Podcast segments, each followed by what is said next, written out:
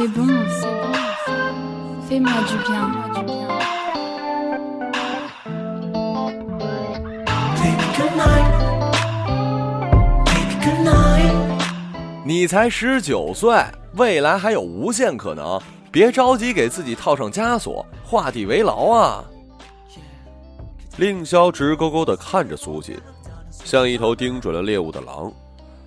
他非常清楚，自己说话的口气就像是一个上了年纪的老男人说教般的令人生厌。但没关系，不谙世事的小女生啊，都吃这一套。令萧抬头看了看墙上的钟，还差五分钟十二点。从他端起酒杯走过来搭讪开始算起，他跟苏锦认识不到一个小时，便跟他表白了。苏锦长相精致，皮肤白皙，齐齐的刘海，穿了一条白色的连衣裙，上面点缀几颗红色的樱桃，远远看上去就像一个精致的瓷娃娃。坐在苏锦身边，看上去像是同学的一帮人不停在起哄，他显得相当忐忑，一副不知所措的样子。不时的用指甲轻弹手中的硬币，极力掩饰自己的紧张。酒吧里的音乐震耳欲聋，硬币发出的叮叮声淹没在了其中。令萧挑起嘴角，一脸坏笑，一把抢过苏锦手中的硬币。花，答应我。四，我自己滚开。令萧等不及对方回答，用指尖将硬币用力弹了出去，再猛的一下用手合住。我答应。苏锦鼓起勇气，一字一句地说。酒吧里的镭射灯加快了闪烁的节奏，音乐在最高潮时戛然而止。一直坐在苏锦旁边的漂亮女生趁机尖叫起来。她坏笑着，硬将苏锦推进了令萧的怀中。众人像是看到韩剧圆满大结局，欣喜万分。闺蜜给两人针灸，递了过去。这下，轮到令萧有些无所适从了。冰凉的烈酒顺着喉咙一直窜到胃里，令萧不禁打了一个冷战，心里泛起恶作剧成功之后的快感和愧疚。他回想起了苏锦忧郁的眼神。令萧比苏锦大五岁，两人是大学校友。只不过由于苏锦今年刚入学，而令萧已经毕业，所以两人素未谋面，却在后海的时间仓酒吧相遇了。这就是缘分呐！闺蜜娜娜跟苏锦说：“令萧简直就是格林童话里走出的白马王子，长得帅先不说了，手里甩着大奔驰的钥匙，可谓是闪瞎了我们的狗眼。”酒吧里昏昏暗，他却偏偏一眼就挑中了你，这不是上天安排是什么呀？娜娜从床上坐起来，燕子。娜娜从床上坐起来，样子严肃。你可以不信佛，但你一定要相信缘。你看，他在对你根本没有丝毫了解的情况下，甚至都不知道你是否有男友，就直接跟你表白了。缘分就是微妙的感知，已经发生在了你的身上，你怎么还不相信呢？如果他对我并不是一见钟情，他向我表白也只是喝多了之后一时兴起。苏锦也坐了起来，与娜娜面对面，稍作停顿之后继续说：“又或者是冥冥之中有人在刻意安排这些事儿，你还会相信缘分吗？”娜娜的表情疑惑，仔细思考了一阵儿，随即摆了摆手。怎么可能呢？你别想太多了，这么瞻前顾后是得不到幸福的。苏锦若有所思的点了点头，眼睛止不住的瞟手中的电话，屏幕上的一整页都是他发给令萧的信息，而对方却始终一条未回。敲门声，苏锦起身去开门。门外站着一个约十七八岁的男生，眉清目秀，眼神深邃。有人在门口。男生怔怔的看着苏锦，还想说什么，发现房间里还有人，便止住了嘴，转身离开了。哦，知道了。苏锦轻轻点头，将门带上，打开衣柜选衣服。娜娜从床上一跃而起，走到苏锦身边，小声说：“你弟长得真帅，听说他是我们学校唯一一个直接保送医科大的人吧？智商高，颜值还高，怎么不交个女朋友啊？”又看了看苏锦，继续说：“你可是跟他一点都不像呢。”苏锦浅浅一笑，从衣柜里挑出一件白色碎花的连衣裙，比在身上。怎么样，好看吗？苏锦问。女孩赞赏的点了点头。你稍等我一下，我马上回来。苏锦换上裙子，匆匆跑开了。深秋的风已经带着浓浓的寒意了。小区里有人牵着绳子正在遛狗，令霄站在垃圾桶旁抽烟。他抬头看了看，这个位置正好能见到苏锦家的客厅，但窗帘紧闭，里面发生了什么他无从得知。令霄回想起刚刚按苏锦家门铃的情景，开门的是一年轻的男孩。找谁？男孩神情冷漠，虽然在提问，但看样子。对突如其来的到访者并不感到诧异。我找苏姐，她是住在这儿没错吧？令霄尴尬的看了看门牌号。屋内突然传出一中年男人的声音：“谁啊？”“呃，送快递的，按错门铃了。”男孩看了令霄一眼，压低声音：“你去楼下等。”砰的一声，门被关上。令霄将手里的香烟掐灭时，苏锦正好从铁门内走出来。我们家管得严，我爸不允许我在读书的时候跟男生交往。这么冷还让你等在这儿，真不好意思。苏锦一脸抱歉地说：“啊，没什么。你没回我短信，我还以为你在忙。娜娜还在我家呢。”苏锦看到令霄，很是高兴，白色的脸颊泛起两朵绯红。呃，其实我过来找你，是有话想跟你说。苏锦见令霄表情严肃，心知不妙，笑容一下收了起来。嗯，你说吧。我昨晚喝多了，也不知道怎么回事，突然之间就……令霄还没说完，便见苏锦将头深深低下，肩膀一起一落的颤抖。难道他哭了？哎呀，都怪自己做事鲁莽，本来只是开个玩笑，却没想到闹成这样。令霄心中自责不已，说了一半的话，没狠心继续说下去。一时间，两人默默无言。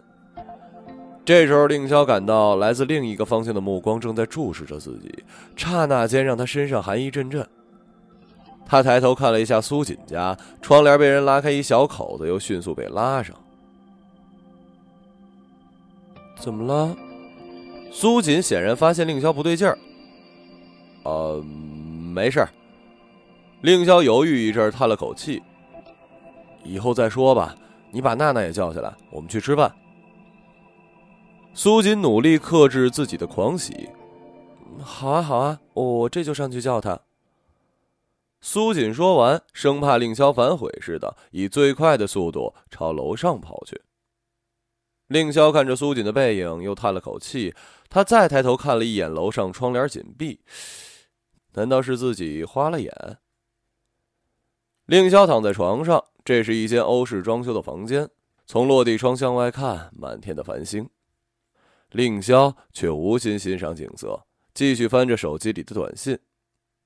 内容无非是“我不在乎你的感受，你要这么想我也随便。”时间呢是两天前，收信人不是苏姐，而是一名叫做王可心的女孩。令萧和可心是在大二时联谊舞会上认识的。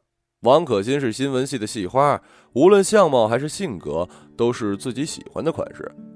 两人一舞定情，很快陷入了热恋。王可心也是养尊处优长大的人，和令娇恋爱的过程，时常为了一点小事就吵得不可开交。恋爱中最让人无法忍受的就是自私了，双方就像过招一样，想着让对方退步，却从来不考虑这场比试之中，无论谁赢了，都会让彼此精疲力尽。就在前两天，令娇跟王可欣商量国庆旅游的事儿。王可欣呢想去香港购物，而令娇却提出去郊外看山玩水。俩人争执不下，王可欣小题大做，习以为常拿分手说事儿。令娇正在气头，丢下一句随便，转身就离开了。现在想来，令娇倒是有些后悔了。毕竟三年感情，不是说随便就真的能够随便忘掉的。这几天他喝了不少酒，整天脑子里都是昏昏沉沉的。女人真烦，令娇越想越闹心，从床上扑腾起来，掏出钱包里的硬币朝上空抛。是花儿。令娇套上外套，便匆匆往外跑去。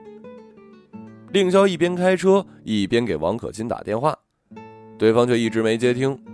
令霄瞟了一眼车上的时钟，显示是十一点五十。他可能已经睡着了。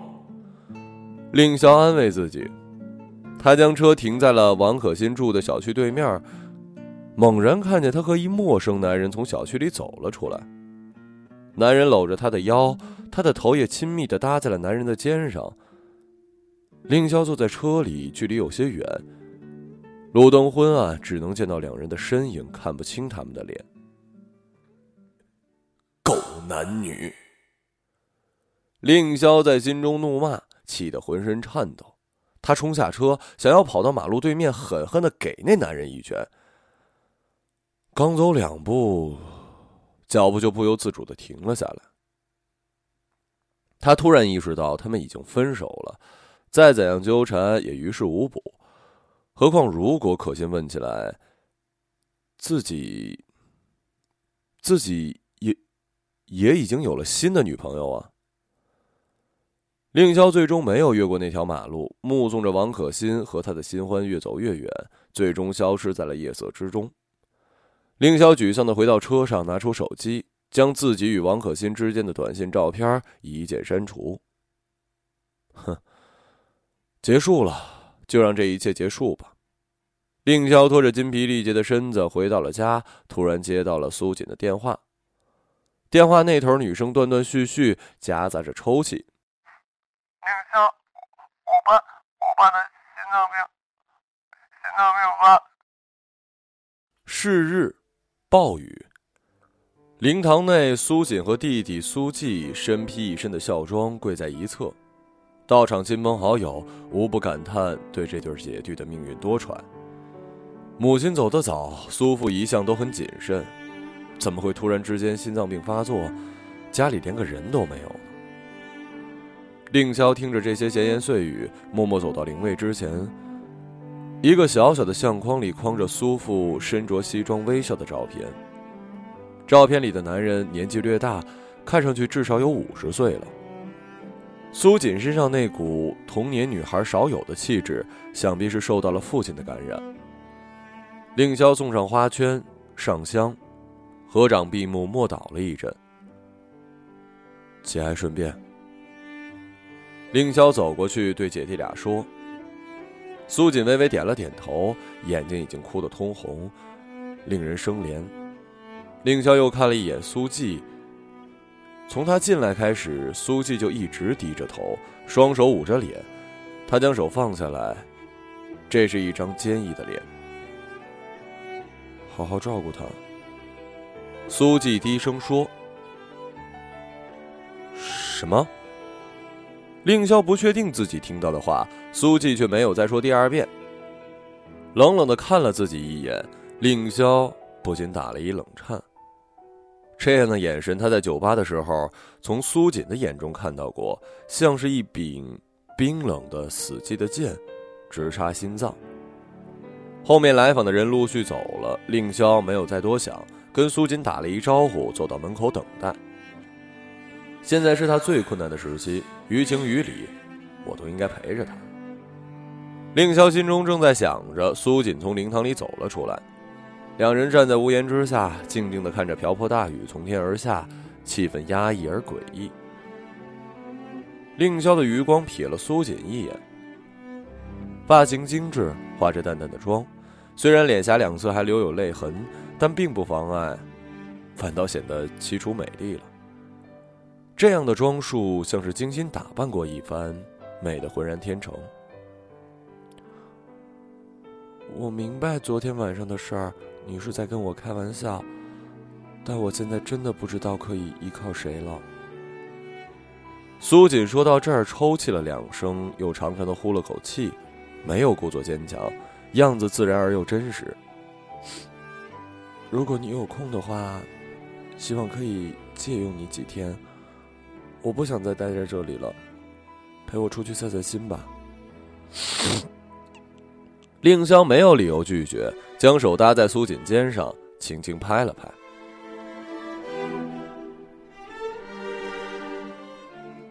苏锦向令萧借了六天，后来用了六年的时间来还。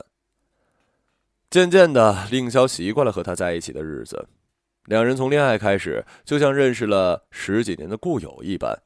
苏锦总能在第一时间猜到令萧所想，六年时间也从来没有过一次争吵。他们喜欢同一支乐队，崇拜同一个导演，就连吃白煮蛋一定要配番茄酱，薯条一定要蘸白糖的口味都一模一样。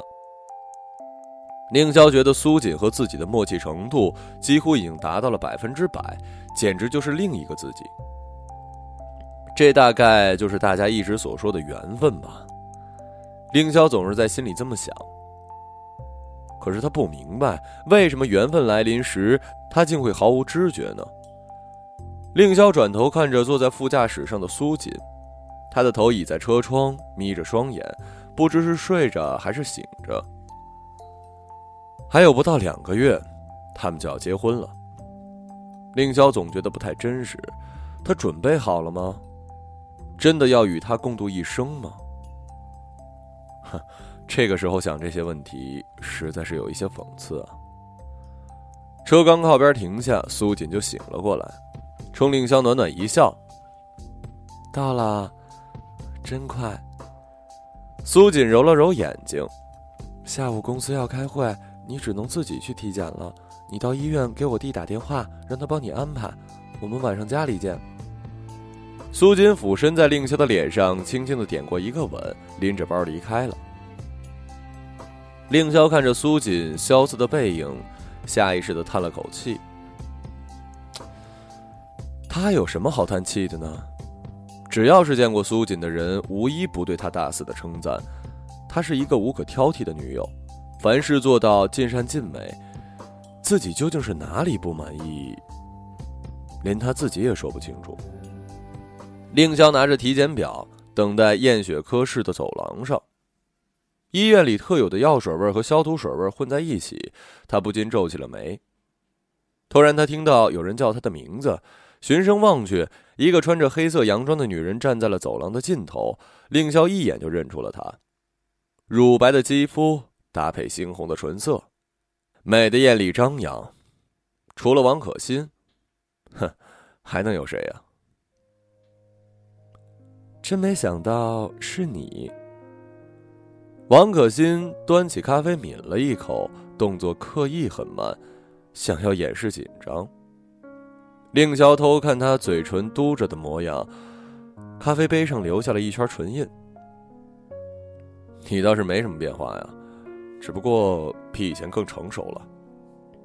你这变着法子说我老啊？哪有？你这样更漂亮了。令萧不好意思挠了挠头。老情人的赞美无疑是天底下最动人的话，王可心忍不住笑了起来，娇羞的摆弄着手中的咖啡勺，哼，嘴还是那么甜。对了，你怎么会在医院呢？哦，公司安排体检，你呢？来看望我婆婆。哦，结婚了。令萧这才注意到他手指上的戒指，可心慌忙的将手缩了回去，藏在了桌子底下。刚离了，老人一气之下就进了医院。为什么呀？这可不该是一个前男友该问的呀。你不说我也猜个七八分。你的性子我可是领教过的。你呢？听说你女朋友也是我们学校的？王可心尽量保持笑容，字里行间却仍然充满了醋意。哼，说来挺有缘，她第一次见我就跟你第一次见我的时候穿一模一样的裙子，白色那件。王可心努力回想，令萧点了点头。王可心一副不相信的样子：“是吗？那就怪了。我那件衣服可是设计师的孤品，仅此一件。可能是卖你衣服的人骗了你吧？你怎么不说是你女朋友骗了你呢？”王可心也跟着笑了起来。令萧一愣，气氛骤然间有些尴尬。令萧的电话恰逢其时的响了起来，看了一眼来电显示。示意去接听，王可心点了点头。王可心看着令萧走出了咖啡厅，意识到刚才那句话说的不该，心中懊悔不已。正当他思考怎么道歉的时候，令萧突然推开门走了进来。抱歉啊，我得先走了。令萧招手示意服务员掏出钱包准备买单。我来吧，你有事就先走。令萧犹豫了一阵，将钱包收了起来。下次我请你吃。他将自己的名片留在了桌上。令萧匆匆赶回家，刚打开门，香味扑鼻而来。餐桌上已经准备好了丰盛的晚餐。苏锦的厨艺，连餐厅的主厨都要退让三分的。这些新鲜又美味的菜式，不知他从哪儿学来的。就连一向挑剔的令母吃了之后，都忍不住啧啧称赞。私下里啊，常跟别人炫耀自己儿子。可有福了，怎么回来的这么晚呢？医院很多人吗？苏锦边摆碗筷边问道。啊，呃，临时接到公司电话，有点事回去了一趟。令萧淡淡的说，拿起碗筷，低头自顾自的吃了起来。苏锦没吱声。正这时，令萧的手机响了起来，是王可心发来的微信。令萧慌张的抬头瞄了苏锦一眼，他并没有任何反应。拿起了令萧的碗，转身去厨房盛汤了。令萧躺在床上，趁着苏锦洗澡之际，偷偷打开手机，看见王可心的信息，令萧想回复又删除，打了几个字又删除，琢磨了半天，干脆从床上坐了起来，拿起床头的一枚硬币抛了起来，又是花儿。周六晚上九点，时间仓酒吧，不见不散。令萧刚刚点击发送键，猛然抬头发现苏锦正靠在门边他不禁吓了一跳，慌忙将手机藏在了身后。苏锦穿着性感的蕾丝吊带套装，身上散发着沐浴丸的清香，嘴角露出浅浅的笑容，一边用手擦拭头发，一边顺势倒在了凌霄的身上。哎呀，呃，今天在医院跑了一天，太累了。令霄还未从刚才的惊吓中缓过神来。我们的婚礼就在下个月了，如果早一点有一个孩子的话。苏锦抬起头，楚楚可怜，一双深邃的大眼睛让人联想到正在撒娇的猫咪。她头发上的水顺着发梢滴落在令萧的脚背上，令萧心里有些愧疚。最柔软的地方像是被人戳中，一把将她揽入怀中。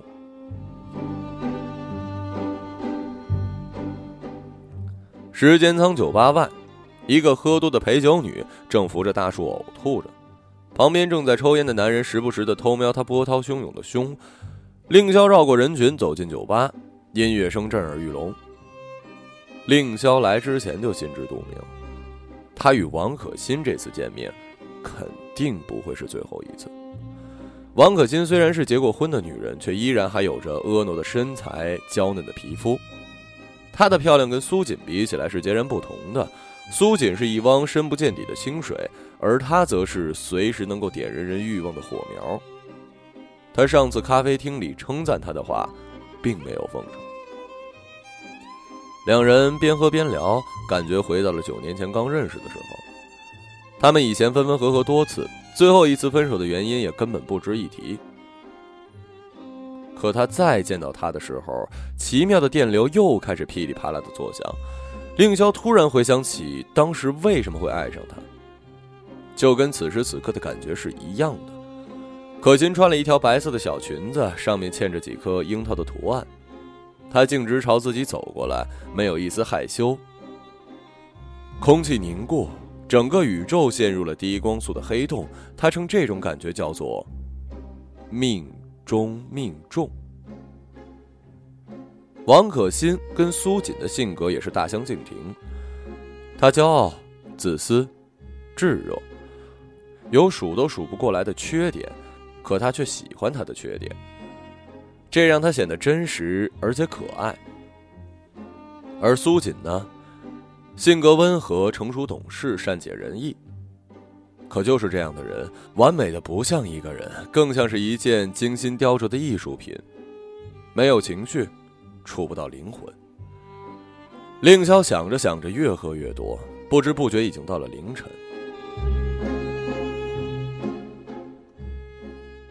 两人倒在五星级酒店的套房大床上，他向苏锦撒谎说自己今晚出差，他可以和王可欣在这里没有任何顾忌的待上一整晚。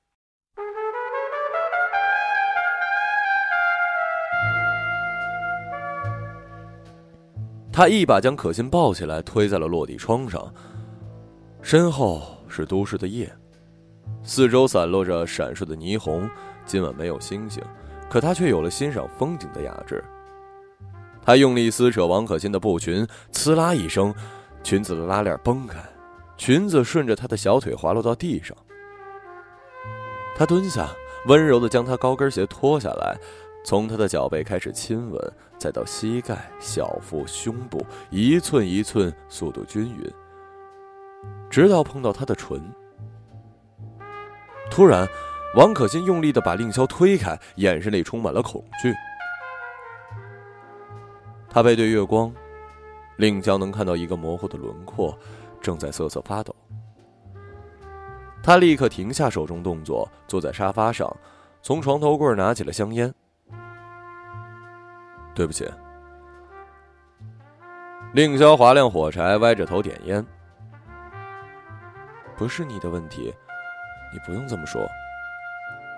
王可欣紧紧咬着嘴唇。怎么了？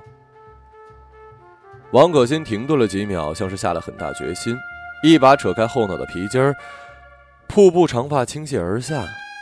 他目光怔怔的盯着令萧，漫步滑了过来，抢过他的烟扔在地上。王可欣将令潇扑倒在身下。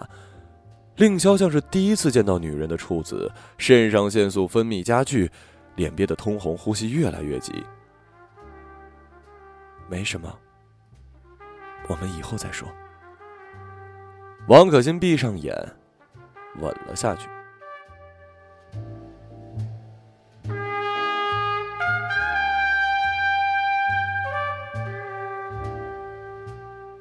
外滩的色界餐厅，菜品精致，品着红酒的同时，还能听见黄浦江上轮船的长鸣。用苏锦的话来说。这才是一家享受美食的餐厅啊！令萧对着餐厅电梯里的镜子捋捋长发，调整领带，又抬手闻了闻身上是否还存留女人的香水。短短一个月的时间，他已经出差了四五次。王可欣似乎天生对他有着致命的吸引力，从前是，现在也是。令萧已经很久没有像这样高兴过了。他将可心抱起来，转了好几个圈高兴之余又想到了苏锦。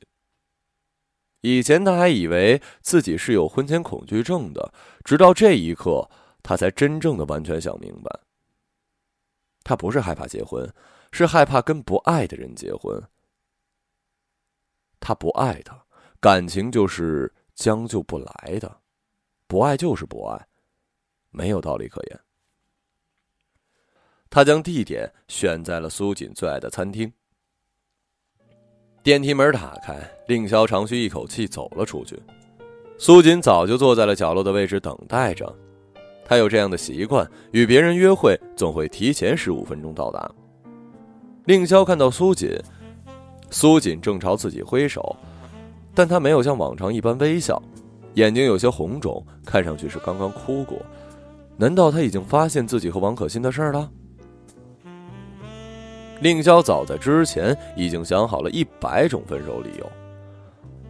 其实大家都知道，分手其实都只是一个理由。实在很抱歉，我没有那么喜欢你。令萧强作镇定，拉开椅子，坐在了苏锦的对面。一杯红酒下肚，两人打破沉默。令萧开口说了第一句话：“我有事儿跟你说。”“嗯，我也有事儿跟你说。”苏锦拿起桌上的餐巾，轻轻擦拭了嘴边的红酒。“呃，那你先说吧。”令萧做好心理准备，低着头，不敢与他对视，像是一等待宣判的罪人。苏锦微微点头，从包里拿出一个文件袋递给他。令萧疑惑，打开一看，是自己的体检报告。这个其实，在上个星期我就已经拿到了，你注意看，有加号的那一项。苏锦说这些话的时候，又给自己倒了一杯酒，一饮而尽。令萧很少见苏锦这样喝酒，隐约之间感到了什么不妙。他用手指看着报告上的数据，一项一项划过，都显示正常。突然，他将手指停留在了精子活跃度一栏，旁边写着“低于百分之二十”。苏锦拿起纸巾捂住了脸，哭得很小声。你知道我喜欢小孩，但我更喜欢你。没关系，我们可以领养一个。苏锦紧紧握住了他的手。令萧一路闯红灯，来到王可欣的住处，家中空无一人。他发疯似的房间四周查看，果然在垃圾桶翻到一个摔碎的 U 盘。令萧将 U 盘接到电视上，屏幕上王可欣和别的女人交欢的画面让他几近崩溃。画面中的男人背对镜头，只能看到王可欣眼神迷离的笑着。令萧暴跳如雷，气得双眼涨红，像一头暴怒的狮子，分分钟可以将人撕成两半。令萧抄起茶几上的烟灰缸，狠狠的砸在了电视机上。贱人！令萧大吼一声，空间里安静的能够让他听到自己的心跳。为自己滑稽和愚蠢感到可笑。教堂内，婚礼进行曲响起，令萧穿着挺拔帅气的白色西装站在了礼台上。大门打开，苏锦身着一袭嵌满了碎钻的长摆婚纱，头发一丝不苟的盘在脑后，精致的妆容像是时尚杂志封面的模特。他挽着苏季的手。踏着粉红色的玫瑰花瓣缓缓的走向了令萧。令萧从苏季的手上接过苏锦，向他点头，表示感谢。神父指引着新郎新娘宣誓交换戒指，坐在两旁的亲朋好友投来了羡慕的目光，掌声庆祝。苏季站在教堂的门口，遥遥的看着苏锦，面无表情。他刚戴好戒指。忽然回过头，在人群中寻找着什么。几秒之后，终于看见了苏锦。苏锦对他浅浅一笑，做了一个口型。相隔很远，但是苏季不用听也知道，他说的是“谢谢”。苏季冲他挤出一微笑，转身离开了，眼睁睁看着自己最爱的人嫁给了别人。原来就是这种感觉呀！苏季想想，心就像是被切下来一块，撕裂着疼。是啊，他从来没有跟他说过一次“我爱你”，他自己也不了解到底什么才是爱。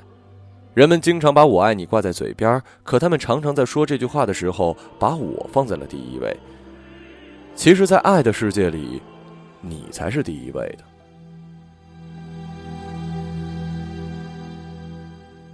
苏季和苏锦，并不是有血缘关系的姐弟，两人在孤儿院里一起长大，因为年纪小，常常受到欺负。苏锦被人领养的那天，他苦苦哀求收养的人也将苏季带走。收养人再三考虑，终于把苏季也带回了家。然而，被领养后的生活并没有变得更好。收养他们的人一直是一个看上去老实巴交的老头，其实脾气古怪，动不动就发怒，经常动手打人。苏锦、苏季常被打得下不了床、走不了路。无奈寄人篱下，他们不敢多说一句。直到老头过世，他们才真正的过上了像人一样的生活。他们很早的时候便看见了世间的丑态，不奢求善意，不相信缘分，戴着虚伪的面具，从不以真心示人。苏季向苏锦发誓，这辈子将不遗余力的保护他。他说出口的诺言，就一定做得到。四个月前，苏锦从令霄的车上离开，又偷偷打了部车去苏季工作的医院做了产前的检查。苏季看着手上的报告，皱着眉头告诉他，他和令霄一直没有小孩是有原因的，其实是在他的身上。苏锦知道，尽管他花了六年的时间来靠近令霄，用尽手段将他留在身边，可他心里从来都没有过自己。原本想靠着孩子翻身的苏锦。得知自己不孕的消息，深受打击。他刚离开医院，又偶然撞见了令霄，正和王可欣坐在咖啡馆。苏锦万念俱灰，就像墨菲定律说的那样，越担心的事情越会发生。苏季跟踪王可欣一个星期，终于找准机会，趁他不备，在饮料中下药，并强行与他发生了关系，录下了视频。事后威胁王可欣，如果敢报警，立刻将视频传到网上。王可欣永远都想不明白，为什么厄运再一次降临到自己的头上。上一次是六年前，她被吓得失魂落魄，谁都没说，哭闹着离开了中国，在国外结了婚，却一直无法和丈夫进行正常的夫妻关系。直到与令霄重逢，她刚刚燃起的希望之火，再次被扑灭了。王可欣失魂落魄的回到家，发现房间里一片狼藉。他知道，令霄来过了。电视上的画面让他自己看了都恶心。他突然没缘由的大笑，眼泪肆意而飞。新闻中播报着一名精神恍惚的孕妇坠楼。苏锦坐在沙发上，一边削着苹果，一边冷眼看着。令霄下班回到家，苏锦将节目换掉。看什么呢？令潇将公文包放在沙发上，一脸疲惫。没什么，一个愚蠢的失败者罢了。苏锦起身帮令潇除下西装，解开领带。时间回到六年前的时间仓酒吧，苏锦绕开人流，来到洗手间外。苏季将手里的白色连衣裙扔给他，换上。苏锦没多问，他知道。只要按照他说的，就永远不会错。待会儿你不需要说话，就安静的坐着。还有，拿着这个。苏季从口袋里掏出一枚硬币，递给了他。苏锦刚想开口，被他用手堵住了嘴。成功了之后再说谢谢吧。苏锦点了点头，看着苏季离开的背影，他低头看了手上的表，十一点差三刻。苏季说：“还有半个小时，令霄就会被命运的红绳牵到自己的面前。”教堂内，钟声响起。